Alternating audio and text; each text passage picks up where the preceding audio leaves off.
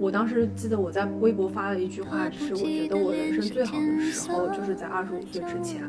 就二十五岁以后的人生都不是我想过的。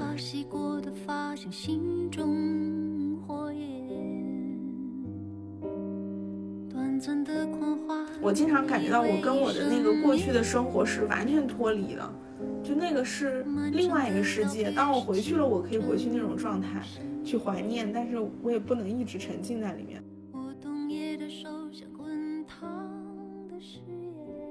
那个时候可能不能理解的事情，现在回过头来去想，大家都是各有各的理由跟难处。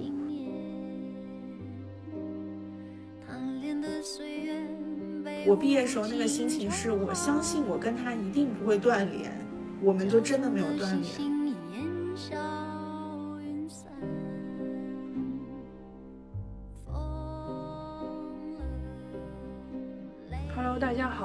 迎收听今天的莫干山路口播客，我是九回，我是苏打。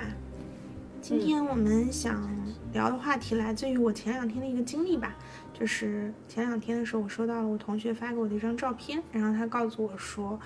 嗯，那一天是我们参加毕业典礼，就是本科毕业的毕业典礼十周年的时间，所以我就突然间觉得，哎，好像是到这个季节了，就是夏天，就是跟毕业相关的季节。嗯，然后最近就是我们的生活里应该也会有很多的人在。就是讨论要怎么样填那个高考的志愿啊，或者说去讨论毕业旅行要去哪儿。我们两个已经毕业，今年应该是本科毕业刚好十周年。但目前为止，我没有有人来跟我说，哎，我们要不要去开个同学会之类的？没有。我觉得大家可能都已经忘了这个事情。我觉得主要是隔得太久了，就是。像我也有看到朋友圈有同学，就是可能是其他系的同学，他们有组织这种嗯同学聚会啊什么的，有些人就没有，比如说我所在的专业就没有。嗯，我们是在四五月份的时候，的确就是系里的群里是有人在提嘛，说今年是十周年，是不是可以回母校去聚一聚？然后刚好也有就是系里的老师说，今年是我们建系多少多少周年，说到时候可以大家一起回去。然后今天就是我觉得我们俩来聊这个话题，其实是那种那种青春的记忆还是停留在脑海里的，但是现在要把它去拿出来分享给大家，我们还是要就是怎么说呢？翻一翻朋友圈，翻一翻我们曾经发过的微博，才能记得那些事情。嗯，我特别遗憾的就是我的微博被盗了嘛，然后 我关于大学时期，包括这十年以来的一些经历，可能都是记在网络上，然后由于网络的消散，所以我的也找不到了。对，我的都在人人网上，也是已经看不见了。所以你刚才让我找那个我一三年毕业的那个毕业照，我是没有翻到，我只翻到一六年研究生毕业的那个照片。嗯嗯，现在再去回想，就是当年的那个毕业。有没有什么特别让你难忘，或者一瞬间就会蹦出脑海里的那种画面？嗯，我觉得就是有一首歌吧，就是《凤凰花开的路口》，就我觉得这个可能是所有人毕业季都会非常有感受的一首歌。然后，因为我所在的学校就是凤凰花特别的多，所以正好它，因为凤凰花是一年开两季嘛，一季是新生入学的时候，一季是。老生就是离开离校的时候，所以正好就是在毕业季的时候，凤凰花是开着的。然后它的颜色是橙红色的，又特别特别的红，你可以感受到就是那种浓浓的毕业的氛围，就是在我所在的学校是非常浓的。你有没有什么在毕业的时候特别难忘的事情？我我想到的毕业季有关的一个模式，就是那个我们大家会一起穿学士服去拍毕业照，嗯，然后会把。学士帽就是抛向天空，大家一起会那个，在一个比如说你们学校标志性的那个建筑前面就蹦起来，嗯，就为了抓拍一张那样的照片，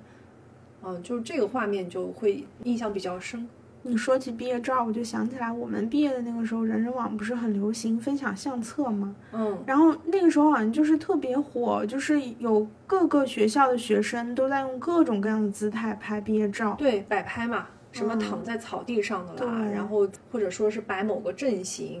是不是？是的，就是那种多人组合的，然后适合很多组的。就是因为我们学校也是，嗯，号称中国最美的大学吧，所以其实俯拾即是这个非常美丽的像明信片一样的校园场景。其实拍照片我觉得是有点尴尬的，特别是特别多人。所以我记得我当年去拍毕业照的时候。也是跟一波一波同学一起去的，然后我们还专门去有在网上学习过，比如说四个人应该摆什么样的造型，然后八个人应该摆什么样的造型，就可能你是跟一波一波同学一起去的嘛，不是说就是可能是本系的，然后本宿舍的，然后外外系的这样子一群一群的人，尝试过各种各样的打卡方式，然后也会摆出现觉得都有点傻的造型，但是。好像就必须要有那么一个仪式，能够留下那个瞬间。你现在会觉得啊，那是不留遗憾的。嗯，的确，我觉得照片是最好的印证嘛。就是你现在回过头来去想，我也是去通过拍那些照片，然后才能想起来很多的画面。就你刚才说的那个拍毕业照，系里的，我还跟我老师专门去拍了毕业照。嗯，然后那个也是蛮有意思，而且我们拍那个照片会不同于一般的那种 pose，就是。他们比如说那种特别嫌弃我的那种画面啊，嗯，或者说特别有有趣，大家都悬浮感的那种画面什么的，都会有这样的一些比较难忘的。而且那个时候我还很喜欢玩宝丽来，然后那个照片它就是因为就这么一张嘛，就是然后我们可能拍个三四张，但是每张其实动作都不一样，然后每个人只能留一张。嗯，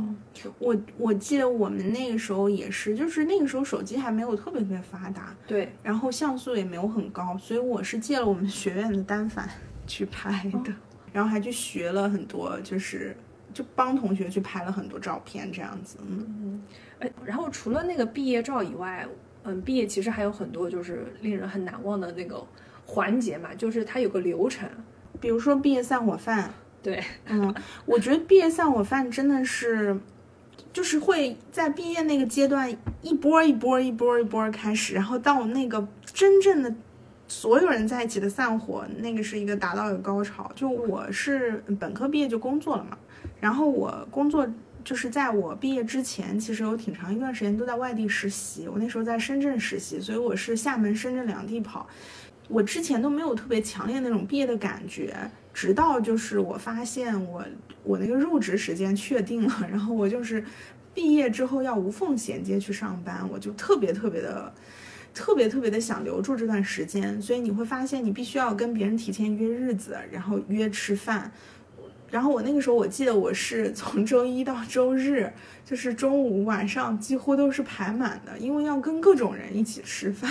然后你就会发现其实有很多的饭要吃，而且你们要不停的去打卡一些可能学生时代非常喜欢的学校食堂，或者是外面的餐厅，或者是可能就是。一个小吃，就我记得特别清楚。我刚刚在手机里翻出一张照片，是我们校医院对面那个小破街里有一家砂锅，特别好吃。然后我跟不同的学长学姐同学都去打卡过那家店，就是为了拍照，也是为了跟这些人留住。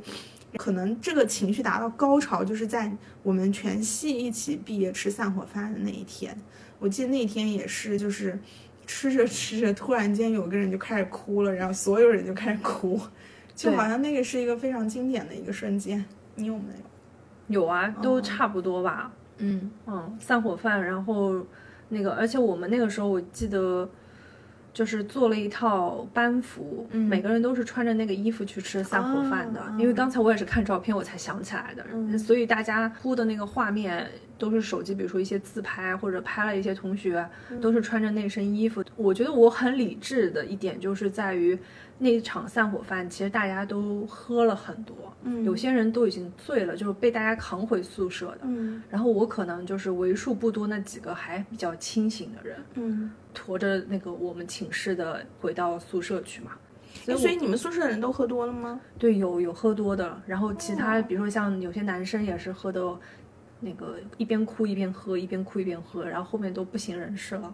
我我那天我就记得，就是也是挺难受的，尤其是躺到床上的时候已经挺晚了，然后后半夜我就一直头疼，而且我们的老师那个时候，嗯，就喝啤酒还有喝白酒，老师还是挺愿意就让大家喝，觉得哎我们这个专业就是应该要能喝酒，所以比较鼓励大家就是要喝一点。你们广告专业就要喝酒？他会觉得你后面的工作场合里面会需要用到这个技能。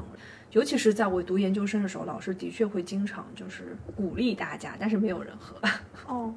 我就记得我们散伙饭，我们七个女生关系特别好，然后我们七个女生是单独坐一桌的，就是其实一桌大概应该是要坐十个人，但是没有人跟我们坐一起，我们就想七个人坐一起，所以我们也没怎么喝，所以其实前面我们都没哭，我们都特别冷静，然后直到就是我们。一一去跟有一桌是老师嘛，就是跟系里主要的几个老师一起，然后跟他们在聊天，然后我跟一个女老师在聊天的时候，她突然间哭了，她抱了我一下，她哭了，她哭了以后，我就突然间觉得忍不住了，然后就是有一个人哭，然后我就开始哭了。然后他他就跟我说了很多可能是从来没讲过的话，就是觉得很多地方不容易啊，或者是因为我算是学生干部嘛，所以他也跟我讲了很多就是工作当中的不容易。然后我就突然间忍不住开始哭了，因为我们当时跟另外一个系一起吃饭，然后那个系的老师也过来了，然后大家突然间就哭作一团。结果我们这一波人哭了以后，所有的人就开始哭，就是非常好笑。也有同学带了相机嘛，然后就还把我们哭的那些照片都拍下来，后来就发发给我。后来从那个吃完饭的地方走回学校的路上，然后我就跟我们宿舍的人说，我们今天晚上就去开个坦白局吧，就是去讲一讲我们这四年可能没有跟对方说过的一些话，想不留遗憾的结束吧。我，所以我们每个人就讲了一个其他三个人不知道的秘密，就是这里面我前情就是我们宿舍是一个就是关系特别特别好的一个宿舍，所以我觉得那个时候其实更多的是舍不得离开自己的好朋友，我觉得是那种感情。我我觉得我参加的那个毕业的散伙饭其实比较平淡的。你们有没有那种就是比如说比较特别的仪式？散伙饭上面？对，想不起来了。那你们那个红毯呢？我们红毯是属于毕业晚会哦。你们就还有专门的毕业晚会？对，我们那个院里面有一个毕业晚会，好像是专门是文学院才有的。哦。然后那个毕业晚会就是。所有的系的学生都要参加，然后大家都要着那个晚礼服，也不叫晚礼服，就至少是相相对来说比较正式的那种衣服。然后男生基本上都是小西装或者说衬衫，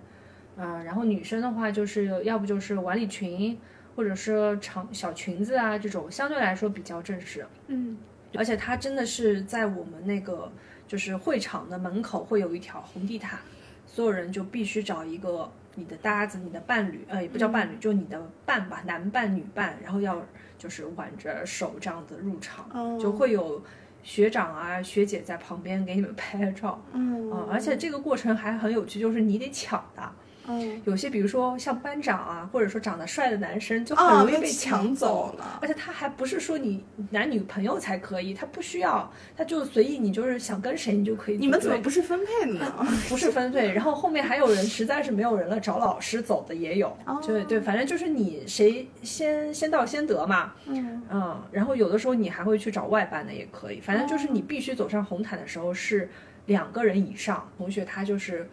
三个人走的，一个女生玩两个男生的时候也有的，嗯，因为我们相对来说那个性别上比例比较平衡，嗯，就毕业晚会除了我刚刚说的红地毯以外，还有就是我们有个毕业大戏，就很扯，就是我也不懂为什么我们要有毕业大戏。然后当时我们班表演的是《甄嬛传》，嗯，就是大家在台上要有有一段表演的戏份以外，还要要唱歌跳舞。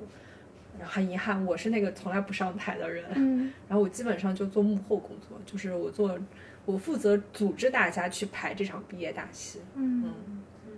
不知道你有没有，你有这个吗？就是关于毕业晚会什么毕业红毯之类的，我们我们系是没有，因为我们系人特别多，我们系一百五十个人。但是呢，我们学院的别的系有，然后他们是这样，就是分配的，就比如说你是一号，我也是一号，我们自动就组成一队这样。但我比较印象深的是学校里面有组织一些毕业季相关的活动，一个就是有那种放系列电影，嗯嗯，就是我记得我们毕业季的时候，学校应该也是某个学院组织吧，就是放。了李安的系列电影，然后他就连续每嗯一周可能每一天都放这个导演的电影，这样，然后可能也会邀请一些相关的老师去讲解这个电影的情况啊这些。然后我们也有毕业大戏，但是那个就是戏剧系的同学排的，然后有一个叫中文有系，看中文系和应该是中文那个人文学院的一些系，他们组组成的这种，嗯然后去排一些话剧啊，这样就是有一些系列的活动。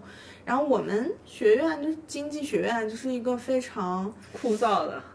无就聊吗？就就跟钱相关的吧，大家都很现实，就是并没有这种很有趣、很有情趣的。但是我记得我们经济系就就有你们那个走红毯的那个，然后我们统计系也有一个什么花里胡哨的一个东西，反正就我们系就是完全没有。嗯嗯，哎，但我我蛮好奇，因为我是就是比较偏文科嘛，我不了解，就是比如说你你们那个系或者你们那个学院，就是准备这种毕业季的时候，会不会有一些不太一样的情绪？嗯就有一些我觉得文科生他有的时候比较就是那种比较矫情，嗯然后也会比较在意一些这样的仪式感。嗯，我们就是完全没有。啊就是非常现实。我们学院吧，整体的氛围就是大多数人是以就业为主的，就大多数人是工作了，特别是可能大家都是去银行或者去一些金融机构工作，所以很多人其实可能到了临近那个时候都在实习呀、然后呢，回老家的同学就是回老家实习，所以他也不在学校，所以就其实是很难组织一些集体的活动。还有就是因为我就说嘛，我们这个专业特别的现实，就是那种一小桌一小桌的同学聚的非常的多，但是你说整体的大的集体活动是很少的。像我也是，其实是跟外系的同学玩的比较好，所以我也会去跟。比如说经济系啊、金融系，可能就是跟我关系比较好的朋友，然后几个人一起去玩。但是我记记得那个时候应该最多的可能还是去唱歌吧，就是这种比较普通的 K，嗯玩法。嗯，对。而且就是因为我毕业前在学校待的时间其实很短，嗯，怎么讲呢？就是你上班的地方不停的叫你回去上班，然后那你肯定想自己更多的时间能留在学校里面。有为那个毕业季做一些什么样的准备吗？一个是因为我要换城市嘛，所以说我要搬家，嗯，然后我就是提前整理了很多我不要的东西，所以我就去了学校的那个跳蚤市场很多次。就那个时候，每天晚上夜幕降临之后，然后在宿舍楼底下有那个自然形成的跳蚤市场，然后我就卖了很多的东西，而且我在卖东西的时候还认识了很多的同学、学弟学妹，就是不得不说我自己也是一个很会卖东西的人。嗯，所以我的东西就是，比如说同样的书，什么马克思经济学的书，然后别人卖五块钱一本，我就能以八元一本的价格卖出。我我会这样就提前处理一大批东西，还有就是。因为还是涉及到一个搬家嘛，所以说除了就是整理这些东西之外，也就是去我我是专门去设置了一些打卡的点。的大学前两年是在分校区，所以我们当时毕业的时候，大家都有个集体之风，就是去那个分校区再打个卡，然后再去那周边吃一圈玩一圈，就好像这个也是大家都会有的一个旅、那个就是这可能是对你们来说点会有的。对，就特别之处。就比如说学校里面还想再去哪里哪里，然后学校外可能有些地方还想跟谁谁谁一起去，包括那时候想说毕业前再要去一趟鼓浪屿，就是和同学们在一起去了一趟鼓浪屿。嗯，我觉得我跟你不太一样的点就在于，因为我是保研了，嗯所以我当时的心态跟一般就是找工作的人肯定是不一样的。嗯嗯，如果是六月底毕业，我可能六月初就已经回学校了。我印象中嘛，当时我也不是班里的干部，但是我找了班长，然后我还找了另外一个就是比较有号召力的同学，我们三个人非常的焦虑，就是我们有一天就觉得，就很多女生大家都很想有一个非常嗯记忆深刻的毕业季嘛，嗯大家都想，比如说去毕业旅行，或者说去哪里，大家一起做一点有意义的事情。而且我们只想全班同学一起。但你也知道，一个班里五十多个人，你想要大家都能够行动一致，非常的难。而大家的回校时间又都不一样，有的人可能回校两天就说我要走了，那就大家的时间很难调和嘛。然后我们那个时候就是焦虑到我们就是我已经直接冲到南寝要去骂人了，我说你们怎么能这么不当回事儿嘛，怎么怎么样的那种啊。主要是有一些男生关系比较好嘛，所以他们后来也真的就是会配合你。就是我前面说到，我们做了一个班服，找了一个我们同学他们做设计的，做了一个特别有意思的班服，然后要求每个人都要穿上。第二就是我们去了一个毕业旅行，我们的毕业旅行非常短暂，就两天一夜，在我们那个附近的那个山里面，我们去露营了。就男生女生烤肉吃，然后就是住在帐篷里面，就有了一个这样的一个回忆。对，另外就是我刚才说的，我们学院给大家准备的，比如说像那个毕业晚会啊，什么大戏啊，以及你说的那个跳蚤市场，跳蚤市场是我本人最喜欢的一个 part。嗯但是因为我不毕业，所以我其实东西是一边卖一边还买，我会去买很多别人就我觉得还不错的东西，甚至我们还会一边弹琴一边唱歌一边就是做游戏的去跟那个大家互动。主要是因为我觉得我整体的心态会比较轻松一些，因为我还会在这个校园里面再待三年嘛。当时会觉得说这些人就会走了，就是会变了，所以还是会觉得说想要通过各种各样的形式留下很多的回忆。然后如果有一些人不配合我，我那个时候就非常的生气。你刚刚提到的就是你们一起去了一个短途的毕业旅行，对，嗯，我觉得这个还挺难得的，因为我其实就像刚我说的，我特别想安排一个毕业旅行，但可能不是那种就是同学们一起的，但是可能能跟自己关系比较好的几个朋友一起去，嗯。嗯，但是因为我当时其实是无缝衔接上班了，所以就没有去成毕业旅行，特别特别的遗憾。对，其实我我我也从来没有跟我的同学们一起去毕业旅行，嗯，很多人是。像你说的，他没两天就要报道去了，对对对，根本没有时间毕业旅行。所以那时候就特别羡慕，就是有一些地方他可能到九月才上班，对。这样的话你可以能有一个暑假，然后你就可以用这个时间安排，就是去、去旅行。这一点我觉得我到现在都觉得很遗憾。嗯，自己的毕业旅行是有很多的。我因为当时已经保研了嘛，所以我在那个呃四五月份的时候吧，我就一个人去了东南亚，嗯就去玩了三十天。那是我第一次独自出国。嗯然后毕业旅行结束之后，就是过研究生的那个那个夏天，我就七月份的时候去了新疆，嗯然后一个人去新疆又玩了一个月。然后等到我研究生毕业的那个时候呢，那个六月份就是毕业典礼前，我又把我爸妈接到那个学校来，然后带着他们去内蒙自驾了一趟。所以你就除了跟爸妈之外，就是没有同学这种一起去玩。没有没有，嗯我基本上所有的毕业旅行，就是我对我来说，我觉得可能就是旅行吧，也不一定是毕业。对，就这个毕业旅行，可能我们期待的是跟自己的一帮好朋友能这个够在毕业前就是去玩一下，我都没有。但我我觉得一个人也很好，是因为就是这样那么漫长的一个旅行的状态，是以后你不会再有了。其实我一直很遗憾的是，我没有去 gap year 嘛，可能长度要求更多嘛，他要求可能是半年一年，那真心是拿不出这样的时间啊。我们基本上都是毕业了直接就工作了或者升学了嘛，对自己来说有一段一个人的旅行，在那个年纪里面也是不错的。嗯，但其实你比我多一个经历，就是后来还有一次研究生的毕业嘛。如果是现在让你去对比，说你在研究生毕业的时候跟你本科毕业的时候，你觉得心态上或者是感受上有什么特别不一样的地方吗？我觉得研究生的毕业就比较简单，嗯可能是因为年纪又长了三岁了，嗯而且研究生其实一个系里，然后也没几科人，嗯、所以大家就没有那么的，就是有这种仪式感，可能也就是像之前一样吃顿散伙饭，然后拍一个毕业照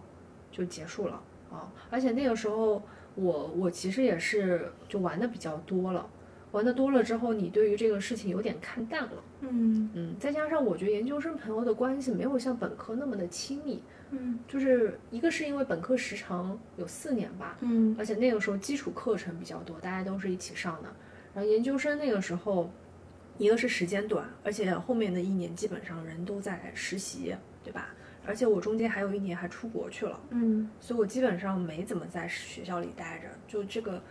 这个感情上面还是会有点差异的。嗯啊但是我觉得我们还算比较幸运的吧，就是我们整一个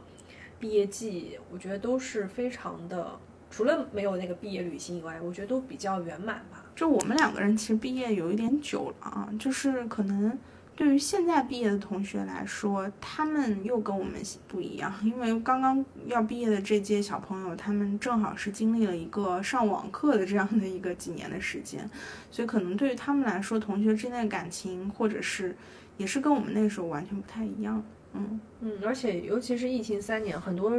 很多人的毕业季都是不完整的，比如说他们没有一个面对面的毕业典礼，对吧？也没有机会就是全班聚到一起去拍一张毕业照。嗯，所以我觉得对于我们来说，那个时候毕业季是一个相对来说，现在去回忆的时候，它是非常完整的。就是我也没有想到哪一趴有遗落的。然后还有一个点就是，你刚才因为说到那个，就有同学，比如说早走，有的同学走得晚嘛，所以你是那个被送的还是最后一个走的人？我是被送的，就我是最早走的。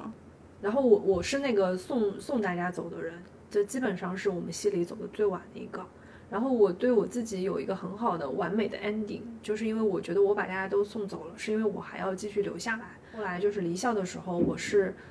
坐了三十三个小时的火车回的杭州。对我，我之前四年大学我都没有就是坐过火车嘛，因为绿皮火车时间实在是太久了，我一般都是飞飞机的。但是那次就是以这样的一个 ending 来结束的，就是毕业季对我来说我觉得很重要嘛，但是我。那个时候不能理解的是，为什么有些人那么不在意这个事情？就的确有一些人可能大学四年感情没有那么深嘛，所以他们也是巴不得赶紧就是毕业离开去工作。的确会有这样的同学，那个时候可能不能理解的事情，现在回过头来去想，大家都是各有各的理由跟难处。有些人就是迫不及待的去。进入职场了，但有的人还在留恋校园生活，所以会去选择，比如说继续读书啊、出国啊，各种各种各样的抉择都会有吧。所以你那个时候面对毕业季，你的整个状态是什么样的？就是你是嗯迷茫的、期待的，还是说有比较那种害怕的情绪？我其实是期待更多一些，因为我其实比较早的就确定了我要工作，所以。嗯，在找工作的时候，我也是，就是很希望自己尽快能够找到工作，这样。但是我是真的到了毕业的那个一个月，我才会明显的感觉到是一种伤感的氛围，是因为我觉得要跟好朋友分开了。但我那个时候其实也没有很伤感的一点在于，我心里好像就特别准。我特别坚定的觉得，我一定不会跟我的好朋友真正的分开。就是我觉得我还会跟他们继续保持联系，哪怕我们不在一个城市，不能经常见面。我觉得我的想法也是比较理想的，就我觉得我们在心灵上一定还是能彼此陪伴的。所以，我是我对于这一点是不感觉到伤感和害怕的，反而就是会很期待自己社会人的这个身份吧。还有一点就是。我入职以后，其实就很快进入了这个，就是我们有一个管培生的培训计划，然后当时就是去总部，呃，也是在浙江，然后就是待了有一个多月培训，然后因为大家也都是刚刚毕业的同学，所以你瞬间就认识了一波新的朋友，然后你又跟这一波新的朋友一起，就好像在外地玩了一圈，就好像进行一趟毕业旅行一样，就会觉得很开心。所以那时候再看自己的同学，都好像觉得，哎呀，你们走的比我有点慢了，是我走的更快一点。所以我觉得那个时候更多的还是期待和憧憬吧，好像迷茫会少一点。反而是我现在可能工作了十年以后，在这个节点去想，我觉得经过了很多生活的操捶打和琢磨，反而会觉得那个时候其实是特别特别珍贵的。嗯嗯，你呢？我其实刚才已经说了嘛，就是我会觉得毕业季就一次，嗯，你工作有很多很多的可能性，嗯，对，所以在那个当下，我会觉得我很想要的是所有人都是整整齐齐在那边，当然每个人的想法都不一样嘛，所以我对毕业季现在回过头来感觉还是做了很多的事情。那个时候看照片的时候，我还是会觉得很傻，就很天真。然后等到我研究生的时候，我其实刚才也讲了嘛，就是可能情绪就淡了很多，然后也是马上就要进入职场的一个状态了。那个时候可能相对来说没有迷茫了，因为以年纪上已经不是那种刚刚那个二十二岁那个时候了，我那时候已经二十五岁了嘛。嗯，我当时记得我在微博发了一句话，就是我觉得我人生最好的时候就是在二十五岁之前。就二十五岁以后的人生都不是我想过的人生，这就是我当时的一个心情状态。其实你研究生毕业就是咱们俩认识那个时候呀。对，嗯，就是当我进入职场的时候，我会觉得后面的社会人身份都不是我想要的身份了。嗯，就它不是一个让我觉得非会很自由或者说很天真、很浪漫的一个状态了。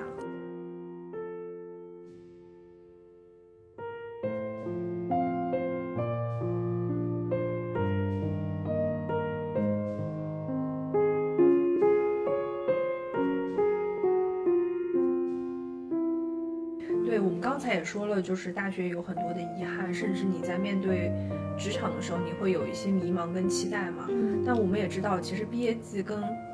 最说到底还是跟人的这个关系是比较难去处理的，尤其是朝夕相处了四年的同学还有老师们。然后在这个部分，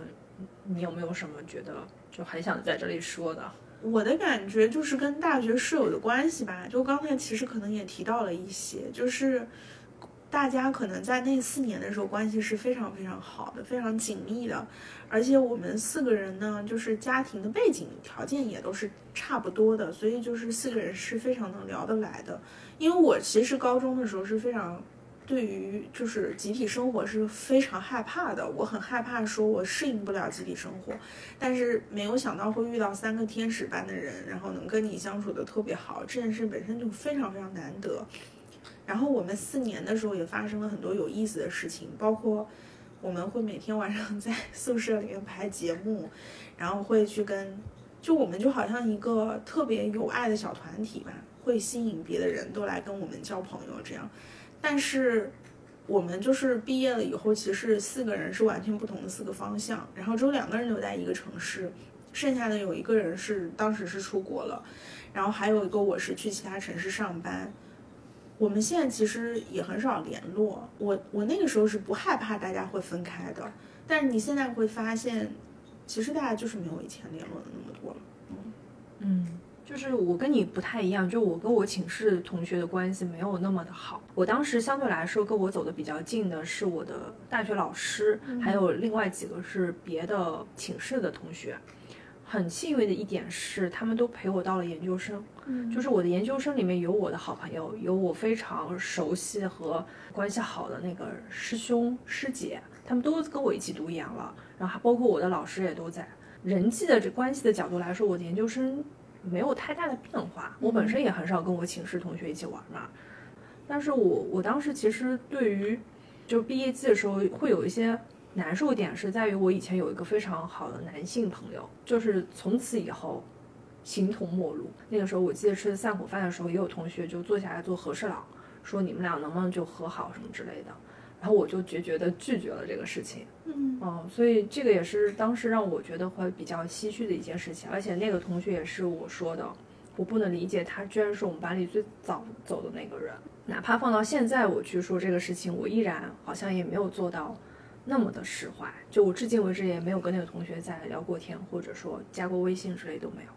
所以其实很多人会在毕业那个节点，就是去做一些为了不让自己遗憾，可能跟同学和解啊，或者放下一些放下一些事情。对我有，我跟我的大学寝室室友其实就是你说的这个和解的关系。哦，我在大三的时候不是去申请做交换生嘛？之前因为一些事情，我跟我同寝室的关系就有点不太好。毕业的那那个时候，我们四个人也是坐下来聊天，就是说一些这样的事情，把它说开了嘛。然后我就抱头痛哭，就其实我非常的爱他们那几个人，我们几个人性格不一样，但是其实大家都非常的好，哦，但是真心就是觉得那个时候自己没有很好去处理好这段关系，嗯，就是这个关系是让我后来觉得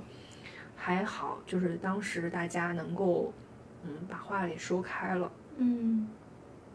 毕业的这些年来，你还有再回学校过吗？有过呀，嗯，我回去过两。两次，嗯，是那种专门回去，还是说有同学聚会，或者是参加婚礼啊这种事情？嗯，一次是我同学结婚，然后我们也是就是先一波人去了学校，嗯，啊，然后就去了他另外的一个城市，就是嗯去参加婚礼，嗯，还有一次是出差，嗯嗯，出差去了那边，然后就见了一下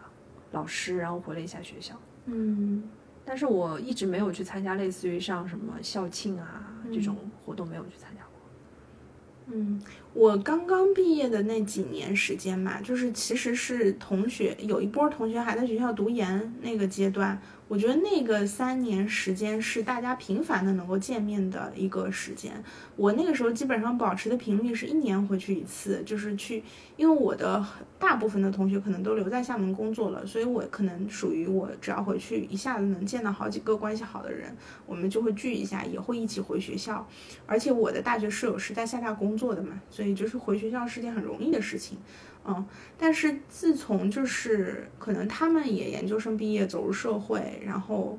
特别是这几年，我觉得到了三十岁以上了，大家都有各自的家庭，有各自的事情了以后，我反而很害怕回去，因为我觉得会很给大家添麻烦，就是很很怕，就是说大家为了陪我，然后去做很多牺牲，这样就管不到自己家里的事情，所以每个人可能都是有一地鸡毛的事情嘛，就自己是很害怕回到学校那个状态，包括就是。嗯，二一年是我们学校的百年校庆嘛，那个时候就是有非常非常多的同学回去，但是我也没有回，因为那个时候很怕自己，就是其实是有点怕见到以前的同学的。嗯我跟你不太一样，是我的那个城市里面其实没有什么同学，嗯就大部分同学都在北上广深嘛，所以有的时候如果说有一些极个别的小聚会啊，我们可能会比如说出差去北京，然后有几个同学就出来碰一下这样子的。所以我在想，就是今年那个，嗯，九月份的时候，我们有一个系里的那个庆纪念日，就不知道要不要回去。嗯嗯但是我跟你一样，但是呢，我有的时候不愿意说，或者说觉得说多了就觉得自己还非常的幼稚，所以在现在这个当下，我觉得我不会想要再去做像当年那样的事情了，就是我去做那个召集人了。嗯，就是你觉得你不想去召集的原因是啥？一个是我觉得很累，嗯嗯，就我觉得召集大家是一件本身就很累的事情，班级里面去做这样的一个人，你会是一个吃力不讨好的就是得是个能张罗的人。对，嗯然后第二还是觉得，就我很容易把自己带入到这样的一个情绪里面。如果有人嗯但你，怕别人不配合，对我怕有可能他的情绪没有到你这个位置。对，然后我会觉得我我又付出很多，然后嗯拿不到我想要的那个情感的回报之后，我会觉得受伤。嗯，对，我觉得这个可能也是很多人嗯就很多局组不起来的一个原因吧，就是。当大家都长大了，有各自的生活以后，实际上你确实是跟一些朋友渐行渐远了。就大部分的同学，其实毕业以后你都没有机会，此生可能都没有机会再见到了。对啊，所以你你之前说你跟你的那个室友们会一直保持这样的一个联络，你现在有吗？嗯，没有，就是我的同我其中一个室友两个月之前回过一次学校嘛，就是跟他们两个人见面，然后他们两个人都各自有家庭，他们几个人一起吃个饭，包括我的其中一个同学还找的是我们系的一个男同学，就我们其实都嗯认识，就像家庭一样这种感觉，然后大感情很好，但我们现在从来不聊天。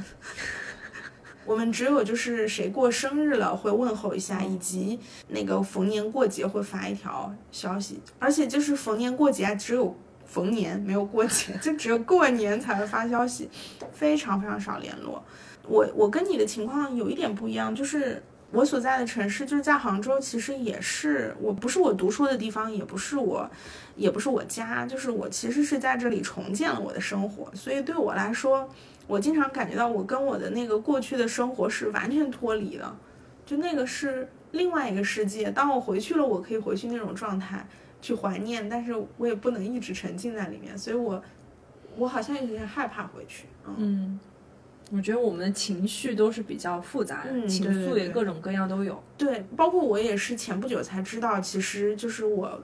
当时关系最好的一个女生，就是几年前家里出了非常大的事情，我都不知道。然后我知道的那天晚上，我在家里哇哇大哭。我就是觉得我，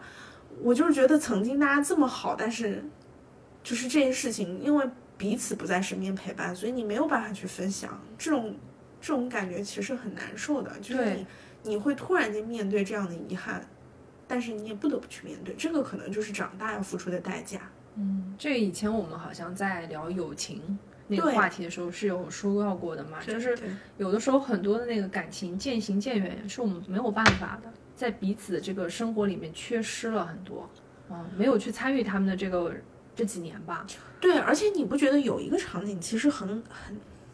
就是其实很伤感的是，大家如果重重新聚会了，然后聊只能聊过去的事情，然后聊着聊着就没了。就尴尬了。对，因为大家总会再见面再去比较，说你现在过得怎么样？那总会有人觉得自己过得不如别人，嗯那其实是其实是会有落差在的，所以有些人才不会去愿意去参加那些同学聚会嘛，对不对，对？这个也是我觉得再去搞同学会很难去组起来的原因。对是除了忙，嗯基本上都是因为这个，嗯就你过得很好，我过得不好，过得不好的人都不愿意来。对，而且每个人对于那段生活的记忆和定位也是不一样的。对嗯哎呀，所以要回到我们当初说的那个话题的，就是我非常非常感恩，从那时候到现在还跟我在联络的朋友，就是我觉得，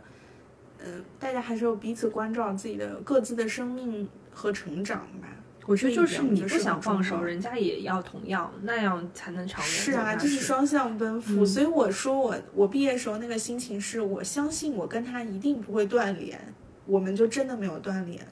我我觉得我是很感恩这一点。嗯嗯。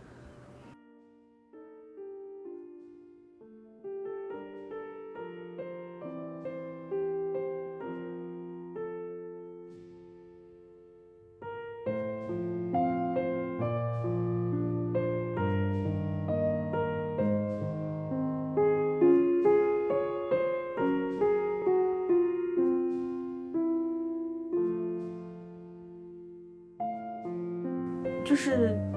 你现在再去看那个时候的迷茫，你有没有什么觉得很感慨的地方吗？你会觉得那个时候自己很傻吗？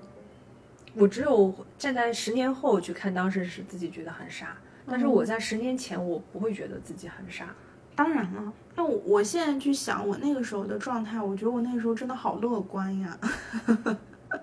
就可能是年轻带来的一种无知者无畏吧，就是嗯很乐观，对很多事情都非常非常乐观，嗯，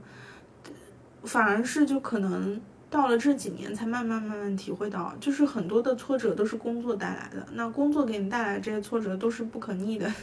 甚至我们现在回想起来，过去的很多事情，哪怕是不好的事情，因为你那时候年轻，你可能也就美化它了。但你现在发现工作了以后给你造成的一些东西，你可能是永远没有办法去，没有办法去美化它的，它就是一个切切实实的伤害。所以就是这可能就是青春特别让人觉得难忘的地方。对，而且你说到这个，我会觉得我们都有一个时间滤镜嘛，嗯，就比如说很多人都会在毕业季分手，哎，这个我们没有提，对，因为我们没有没有这个对没有这个对对对。哎但是没有问哎，就是毕业季有没有被告白？哦，我其实高中毕业有，初中嗯那个大学毕业就没有。嗯，大学的时候，我觉得谈恋爱有的时候都会有一种这样的想法，毕业就是分手嘛。嗯嗯，大家因为来自五湖四海，很多时候毕业以后就没有办法继续在一个城市里生活，嗯很多时候就是会不得不分手，嗯还蛮多的。嗯，但你要相信，人生中会发生很多神奇的事情，就也许缘分又会让你们相遇呢，对不对？所以说，就是大家不要对这种事情太那个，就人生还很长，也许嗯还会发生其他的故事。嗯，毕业季这个部分我们也聊了很多，然后我不知道收听这期节目的听众里面有没有今年刚好是毕业季的，或者说嗯明年就要毕业的。嗯，我觉得我们还是可以给大家一些建议，算是建议吗？嗯，我觉得就是作为一个过来人的一些想法吧，管你嗯。听不听，对吧？对对对，就我我先是来说好我的啊，嗯，我觉得我们十年前跟现在相比，就是通讯非常的发达了，然后再加上那个时候手机拍的画质非常的差，回过头来去看那些照片的时候，你会觉得这个像素那个风格怎么这么非主流啦，然后也好像也没有留下很多珍贵的影像，不像现在啊，就是有非常非常多记录的方式，但是我觉得就是这种青春的。记忆跟经历都应该是相似的，也不会差太多。嗯反而是越老的东西，有时候你觉得越纯粹越越香甜。嗯，我只能说每个人对于这种毕业季的这种要求或者说重视程度真的是不一样的，所以只能是你自己来把握你想要什么样的毕业季，然后你尽可能的自己去抓住这些东西，然后不要让自己留下遗憾。因为我觉得对我们来说，毕业季真的就这么一次了。对吧？你不可能再有一个本科四年的毕业季了，你的二十多岁的这个最好年华也就只有这么一次，错过了就不会再有了。所以还是应该要抓住这些人、这些事，就是去表达自己的情感也好，去抓住和修复那些关系也好。嗯嗯，我觉得如果要我说的话，嗯，其实我是非常感谢我的大学给我提供了非常宽宽松的一个环境，包括去构建构建了一个我特别自由的这种价值观。这个都是在大学时期构建的。我想，对于大多数的小朋友来说也是一样的，就是你可能真的离开父母去上大学之后，你才会逐步建立你对这个世界的认知。所以，如果你现在还在大学里的话，一定要去享受这段时间，因为这段时间对你来说真的很珍贵。如果说嗯，你是现在要毕业了，那就去享受这个毕业季，不管这个毕业季有怎么样的离愁别绪，或者是憧憬，或者是迷茫，你都去享受这个，充分的感受它，因为未来的有一天，当你回想起它的时候，你一定会有不一样的感受。我觉得这个感受的过程才是最重要的。嗯嗯，那我们进入本周推荐。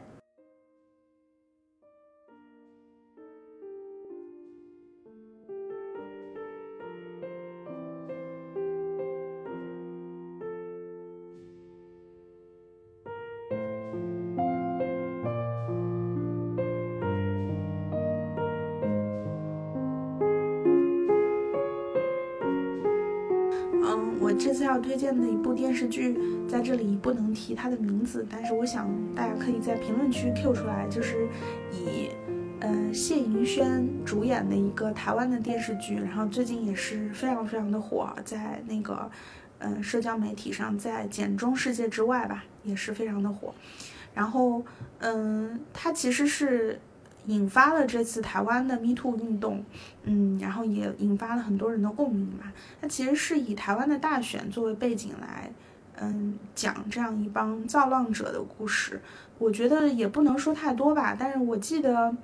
年初的时候，我们有一次在嗯播客里面推荐一个海外的播客，就是不能提名字的播客，大家也在评论区 Q 出了他的名字，而且还有很多的热心的听友提供了他的收听地址，所以我想聪明的你一定也能够 找到他。然后如果你们有相关的方式能够提供资源的话，欢迎大家在评论区把它 Q 出来。嗯，然后我觉得我推荐这个电视剧有一个嗯比较大的点是。我觉得每个人可能都能在这个里面看到一些不同的面相，比如说，有的人在里面看到的是觉得台湾大选很抓马呀，有的人可能看到的是，嗯，在职场当中被侵犯的这些女性，我觉得你会看到不一样的一些面，所以我觉得看之前可以不太去做代入和期待，然后就去看一下对岸的这些生活以及他们这些背后非常抓马一些事情，就挺有意思的。嗯，这个我也看了。嗯，对我很非常喜欢他的那个那个名字，不知道是后缀还是一个英文，就是那个造浪造浪者。嗯，对，嗯，我觉得这他讲的是这个这个事件背后的这些人嘛。嗯，我发现他们都有一种共同的信仰，就是非常坚定自己的这个选择是正确的，并且为之去付出。嗯，我觉得这种氛围很少见。对，所以我觉得就是其实是给我们提供一个侧面去看看。他们的生活，嗯，对，因为这种生活其实以前是容易被看到的，但是现在由于这个一些隔绝，所以我们可能很难去看到，嗯，所以我觉得这个如果大家能找到资源，是可以拿来看一下，嗯。嗯，包括就是戴立忍在里面演了一个就是，嗯，人 人面兽心的政治官员吧，我觉得演的也非常的出色，嗯，然后电影的部分你有吗？电影的话，最近有几本新上的比较热的电影，你有看吗？都没看。我我看了《我爱你》，我想说就是大家不要轻易去看《我爱你》，就是这样。这样子吗？我还下了这个资源了。就是它是翻拍自韩国的一个电影嘛，然后那个电影的评分非常的高，嗯，所以我当时看到他演员阵容就是有倪大红、梁家辉，我觉得应该不会太差，我就去看了。但是呢，嗯。难得在中，难得在中国内地会有一部反映老年生活的这样一个电影啊，但是你没有想到他的处理方法是这样的，就我觉得非常的惊叹于他的那些处理手法，所以我觉得如果你真的是。有一点好奇，老年人是如何谈恋爱的，或者是倪大红和惠英红是怎样谈恋爱的，可以去看一下。如果你不是喜欢以上演员的和以上这些的，就不要去看。我前两天还看见他们拍了一本杂志，叫《上城市》，嗯，哦，就是这对老年情侣拍的，我觉得还挺有质感。就是演员的表演真的还是很好啦，但是导演的处理手法真的是让人觉得匪夷所思。OK，OK。然后电影的话，我推荐一个，是跟我们之前讲那个理发师有关的，我也推荐给了苏大。苏大可能还没有看吧？对，我还没看。嗯，它是一个台湾的电影，电影的名字叫《本日公休》，它讲的就是在台湾的乡村有一间理发厅嘛，它的理发店都是一种熟人关系，基本上你可能这个理发店，你从你出生，你爸妈让带你来这家店里剪头发开始，有的人你甚至会剪到你去世为止，它就是漫长的这个岁月里面，你都会跟这个理发师产生这样的一个关系，这样的一个非常日常化的一个行为。就像之前苏打，我记得他讲到过，他有一个同事吧，就是每次都会坐火车回家去剪头。嗯哦，其实他这本电影描述的就是这样的一个现状，就是讲了这个主人公开的这家理发店，然后他知道他有一个老客户，老客户马上就要去世了，他就是想要去给他剪人生的最后一次这个发型，他觉得非常重要。但是对于很多的年轻朋友来说，他可能是不太去理解这样的一个熟人关系、熟人社会的。所以台湾其实这个电影，我觉得就是那种也是非常日常、很烟火气、很慢节奏的小片子，让你现在人去看这种片子，其实给我感觉还是很唏嘘，因为这样的关系其实是很难得，并且会越来越少的。然后台湾也是一直以来很擅长去拍这样的一种很人情味很重的片子嘛，所以我在看这个片子的时候，我还是会觉得。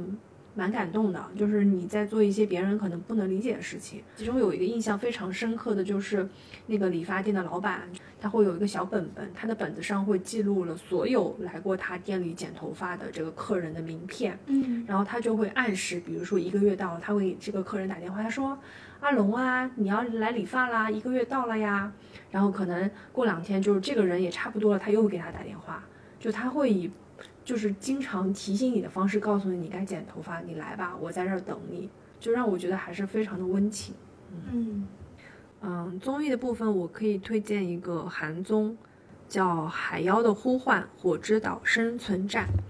哎，这个综艺就是我是刚那个休年假回来，然后看了一下，就是一口气刷了七八集，我觉得还挺过瘾的。然后这个综艺我不知道有没有朋友已经看了，因为它也其实更新了有一段时间了。它讲的就是二十四个女性参赛者去一个海岛上面，嗯，做一场生存战，一共是六个组别吧，就是他们六组，嗯，女性她有不同的身份，比如说有的人是警察，有的是消防员，有的是警卫、军人，有的是运动员，还有是特技演员，这样的六个组，每个组是四个人，他们就要通过，嗯，不停的就是去。去生存，为了自己的生存去战斗嘛。就他通过一种很竞技的形式来展现，我觉得是一种女性的美丽。嗯，我觉得这个综艺跟以往的那种女性综艺不一样是，它给我呈现了一种不一样的女性美丽，就是女性的力量，它可以是。非常强壮的，可以是肌肉的，可以是果敢的，可以是智慧的，可以是勇猛的，它可以是腹肌，它也不一定说女性就只能是乘风破浪的姐姐那样的形象。然后在这个综艺里面，这六种其实都是男性占主导的职业吧，这些女性依然就是展现了非常有魅力的一面。我我看这个综艺的时候，我一开始是下了一个网盘版本，然后我看了一点之后，我觉得有点就是不过瘾。让我让我觉得没有互动，我一个人在那边哇哇哇大叫。我看第一集的时候我就开始哭嘛，然后后来就是苏打跟我说这个综艺 原来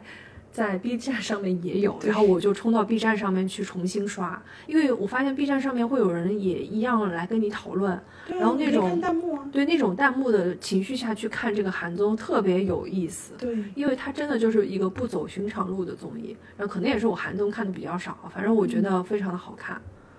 嗯，就最近也很火，我也是打算就是去看一下。嗯，对，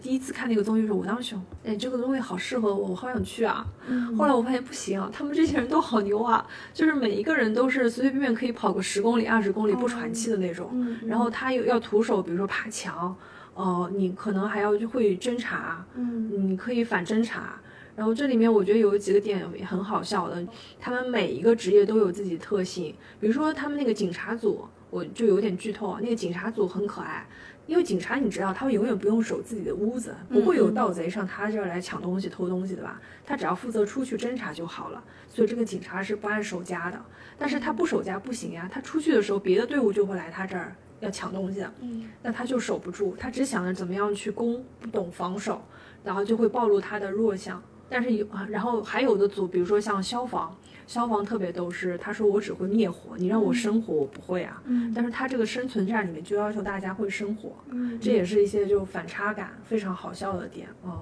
嗯所以就我觉得还挺有意思，就是我觉得大可以大家可以看一下。嗯，好的。然后书籍的部分是这样，就是 上一次我们也跟大家说了，我们有一些中年焦虑，然后为了抵抗中年焦虑，我又开始坚持看书。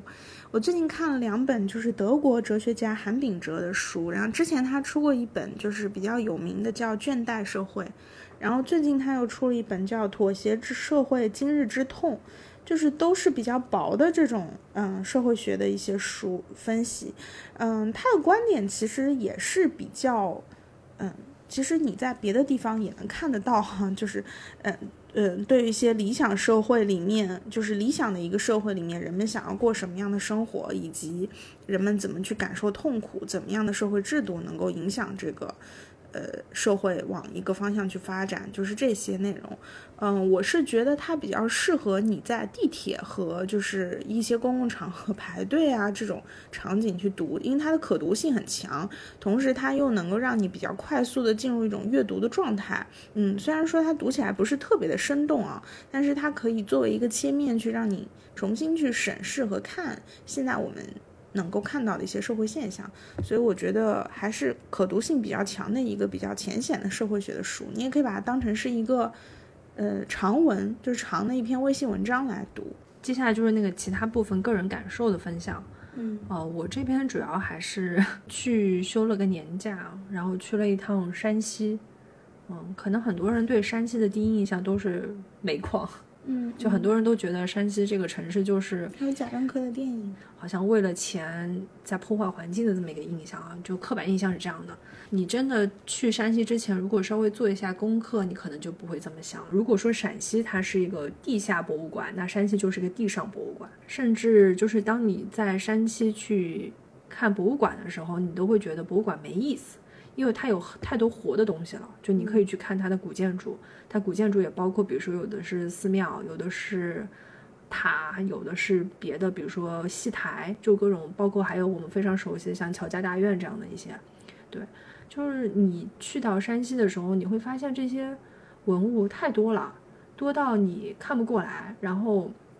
当地人也不在意这些事情，就是好东西没有被很好的保护和利用起来。当然了，我我在那个就是参观的过程中也听到。我们的导游就跟我们讲说，其实不是不想去保护，而是不知道怎么去保护。它放在那儿，它可能还能放个几百年。如果你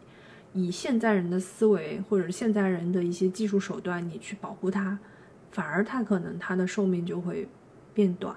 嗯，如果说有这样的一些机会，我觉得大家还是可以抓紧时间去看山西的这些文物。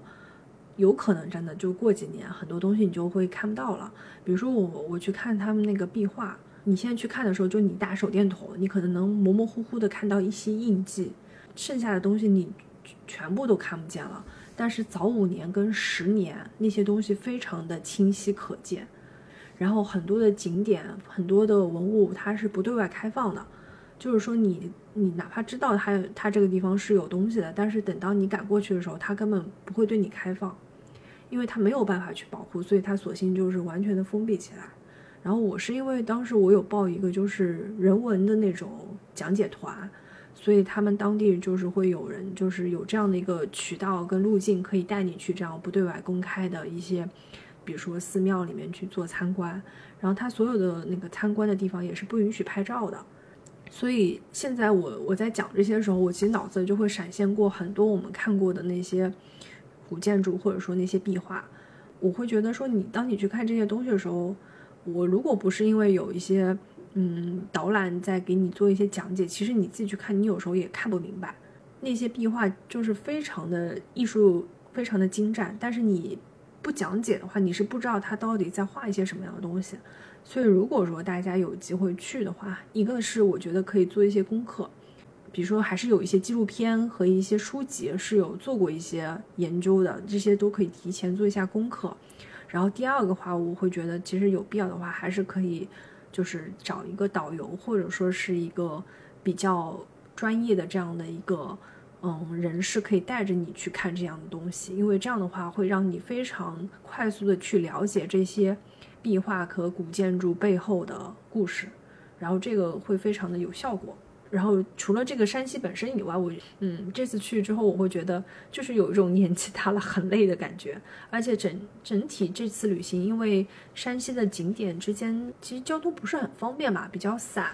所以有的时候参观一个点到另外一个点的路途有点遥远。然后我们经常是早上六点多就起床就上路了，那边天黑的也很晚，所以每天吃晚饭已经是八九点了。一天回到酒店，然后躺下的时候可能是十点十点多，然后第二天六点多要起床，就是自己像个特种兵一样在旅行。但是因为你白天的时候要接触到的，其实你要接收到的信息量非常的大。然后有的时候回到酒店之后，你还要赶紧给，比如说给手机充电，给相机充电，要导照片。因为真的虽然不能拍一些那个壁画的这种照片，但是外面的建筑这些照片拍的还是蛮多的。所以那个时候我整个的生物钟就调整了，我基本上都是十一点左右就开始睡觉，然后这样的话我才能六点多能够醒得过来，并且很好的去继续第二天的旅行。嗯。那我的个人感受就是，呃，我最近看了一些颁奖典礼吧，嗯，一个是之前的，就是备受大家关注的电视剧的奖项《白玉兰》，然后还有一个就是，呃，前两天就在我们录制的昨天才进行的第三十四届台湾金曲奖的颁奖。然后我觉得，因为我自己以前的工作其实是做颁奖典礼，所以我对于颁奖典礼其实是。挺，就挺有一些自己的坚持的，或者是执念吧。就是你会特别去关注一些环节，比如说，那每个颁奖典礼可能都有那种怀念离去的人。然后你就会去想，这个颁奖典礼上怎么去设计，能够把这个离去的人怀念的这个部分做到一个有趣。然后这一届的金曲奖，我觉得有几个点是让人觉得非常好玩的，可能大家在热搜上也能看到。一个就是在颁奖的时候，嗯，就是艾怡良他念错了名字，然后呢是一个乌龙事件嘛，就是这种意外，你会觉得颁奖典礼是一个挺好玩的一个事儿，就是。不到最后，谁也不知道谁是最大的赢家。嗯，第二个就是对于各种结果的分析和预测，因为我会在颁奖典礼之前就会去看很多，就乐评去写的他的预测啊，包括他推荐的一些歌单，然后我就去看他到底哪个分析的是正确的。啊，最后你会发现很意外的那个人获奖了，他可能背后也有一些。呃，评审们的这个诉求，或者是他们的一些看法，有的时候你也会为你很喜欢的歌手没有拿到一个奖感觉到非常的遗憾，但是可能这个遗憾就是这个颁奖典礼当中非常重要的一个部分。还有就是，你会看到说。一个颁奖典礼，你想让它非常有内容和非常有趣，真的是需要参与其中的人本身是有梗的人，或者是会去讲话的人，可能他设计的这些梗你才会觉得好笑，才会觉得有意思。另外就是，我觉得这次的金曲奖上颁奖有一个非常经典的场景，就是。嗯，焦安普他自己因为《最爱最好的时光》这首歌拿了年度歌曲，然后嗯去拥抱了他的两个好朋友，一个是吴青峰，还有一个是在台上为他颁奖的陈绮贞。嗯，我觉得那个就是一种创作者之间的惺惺相惜吧，因为这首歌其实是安普在十四岁的时候被退回来的一首歌，当时就是有人说他这首歌并不好，但是他的他后来在出这张专辑之前，他的朋友。清风还有张钧甯鼓励他继续把这首歌写下去，然后把它出来，因为这首歌真的很感人。所以其实他这首歌的歌词里面，大家去听也会有很多回望和回问自己内心的这样一些内容，是非常适合我们现在这个当下的。嗯，所以我觉得这首歌能够打动很多人，其实也是因为他是在最好的时光有最好的一波人去做了这样一件事情，所以我觉得那个是。当天晚上我看颁奖典礼的时候，让我爆哭的一个场景吧，嗯，所以我觉得其实可能这种快乐更多的是来自于你在颁奖这样一个过程中感受到的，就是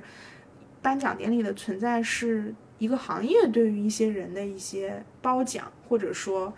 大家一起做总结的这样一个欢乐的时刻。但是这个时刻对于这个行业或者是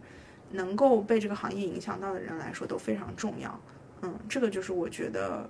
我之所以非常喜欢看这些颁奖典礼的一个重要原因。嗯，金曲我看了一点，但是对我就觉得大家都挺，就是我觉得嗯。就是我，我有看白玉兰金曲，我稍微看了一点啊。嗯，我的感觉就是，就像你说的，每一次的这种颁奖晚会也好，这样的一个盛典，其实对大家来说都很难得，因为你可以在一个一个场域里面看到很多熟悉的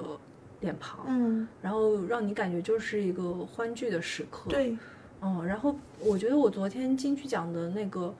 呃，我我也是看到了一些，然后点进去看了一些片段嘛，嗯。给我感觉就是台湾的这个氛围非常的美好，就我不知道是因为音乐人的这种氛围好呢，还是还是因为台湾那边就是这样的一个氛围，你会觉得大家都很美好，就是你是做音乐的，我也是写歌的，我是干嘛的，就是大家其实没有那种特别强烈的一种竞争关系，对，就是你没有太强的番位感，对。就是相对来说，我觉得，因为我很喜欢陈绮贞嘛，嗯，然后所以我看到那个时候，我当时也会觉得很很激动，看他俩抱在一起，而且